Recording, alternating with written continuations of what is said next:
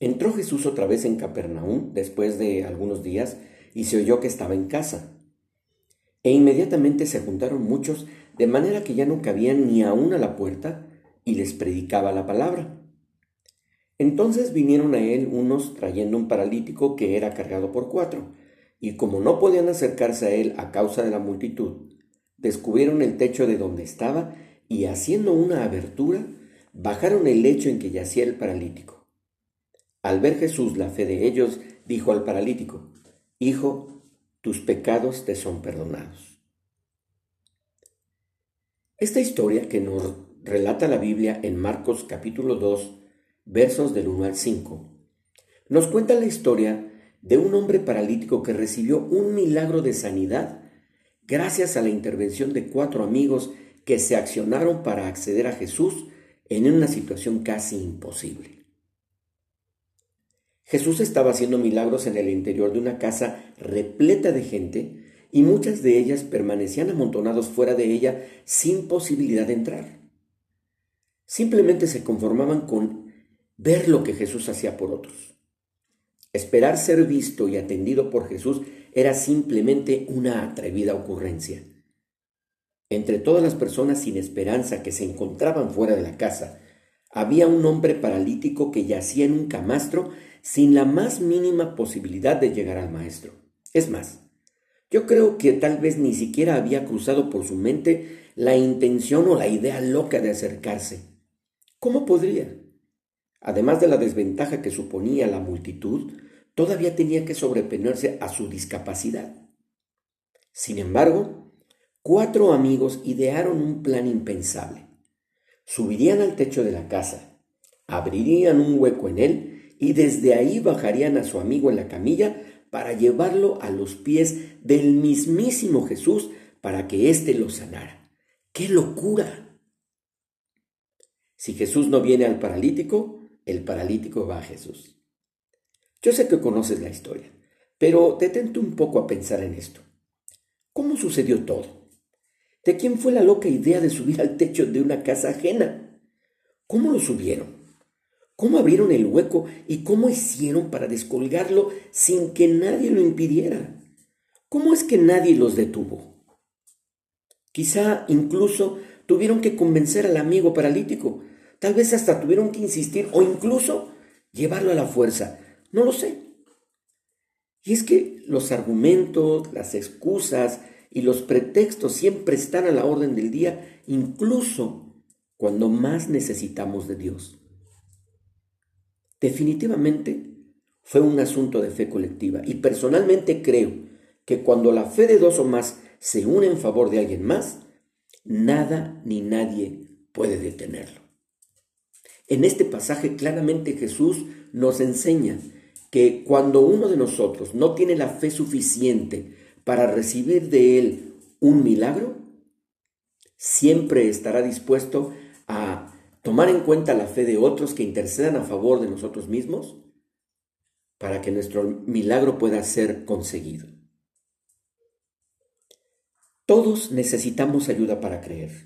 Amigos que tengan disposición y paciencia para cargarnos y acompañarnos en el proceso que vivimos hasta lograr obtener resultados. Incluso necesitamos amigos osados que se atrevan a desafiar las reglas y romper los paradigmas que muchas veces nos paralizan en la vida. Tal vez el paralítico ni siquiera había contemplado la posibilidad de ser sanado ese día. Lo anhelaba sin duda, mas no lo creía posible. Sin embargo, la fe de sus amigos hizo la diferencia. Hoy día existe mucha gente en nuestra sociedad que está paralizada por el miedo, la angustia, el temor, la incertidumbre, la enfermedad, la inseguridad, el desconcierto y todo tipo de vicisitudes que le han provocado una discapacidad espiritual. Simplemente les cuesta trabajo creer en una realidad mejor. Por ese motivo, quiero proponerte que ofrezcas el día de hoy tu fe para sumarla a la nuestra y puedas ver el mismo resultado del paralítico. Un milagro. Pongámonos de acuerdo con amigos y familiares para creer y apoyarnos. La fe se fortalece y multiplica sus resultados cuando dos o más se unen para alcanzar el mismo objetivo. Cada uno de nosotros puede ser un instrumento para que otro u otros obtengan incluso un milagro y otras personas puedan ser usadas por Dios para bendecirte. El secreto, pienso yo, es estar completamente de acuerdo en lo que queremos alcanzar y lo hagamos sin dudar que Dios puede y quiere hacerlo y pedirlo con las motivaciones correctas. Jesús vio la fe de los amigos del paralítico y lo sanó. Unámonos hoy para pedir por las necesidades de todos. Activemos nuestra fe corporativa, pongámonos de acuerdo, diseñemos un plan y actuemos en favor de un amigo, un familiar o de nuestra ciudad. Los amigos del paralítico no eran sacerdotes, ni profetas, ni hombres poderosos. Lo más seguro es que eran hombres sencillos del pueblo como tú y como yo. No se requieren poderes especiales para ejercer la fe. Únicamente es estar de acuerdo, creer y actuar. Recordemos que la fe sin obras es muerta. Pero antes de esto, hagamos algo que es muy importante e indispensable para lograr que nuestra fe tenga efectos positivos contundentes. Perdonemos y convivamos pacíficamente, porque es indispensable mantener un ambiente de armonía, respeto y humildad. De lo contrario, será imposible unirnos para fortalecer nuestra fe y pedir con autoridad lo que deseamos. Recuerda, Jesús dijo que estaría en donde dos o más se congregarán en su nombre, así que el problema no es que Dios esté presente donde nos reunamos, sino que lo hagamos con un corazón correcto, sin rencores y con buena disposición.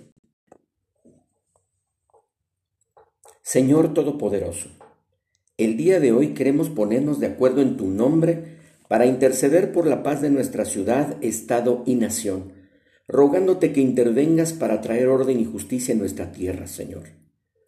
Unimos nuestra oración para rogar que en el nombre poderoso de tu Hijo Jesús, cese todo poder malévolo de esta pandemia que azota al mundo entero y te levantes en medio de tus enemigos para demostrar que toda autoridad en el cielo y en la tierra te pertenece a ti y que no hay nada en este mundo que ocurra o se mueva sin tu consentimiento. Oramos para que tu iglesia salga de esta parálisis y se active en toda sabiduría y fe para deshacer la obra del enemigo. Nos levantamos con la autoridad que tú nos has otorgado para proclamar con autoridad tu evangelio a toda criatura, a fin de que reciban la salvación que has dispuesto para que ninguno de ellos se pierda. Doblamos nuestra cerviz delante de ti, reconociendo que tú y solo tú eres digno de honor y gloria, y declarando que nuestra confianza está puesta en ti. Eres nuestra roca, nuestro refugio, nuestra torre fuerte, eres nuestro Salvador y nuestro Señor. Amén.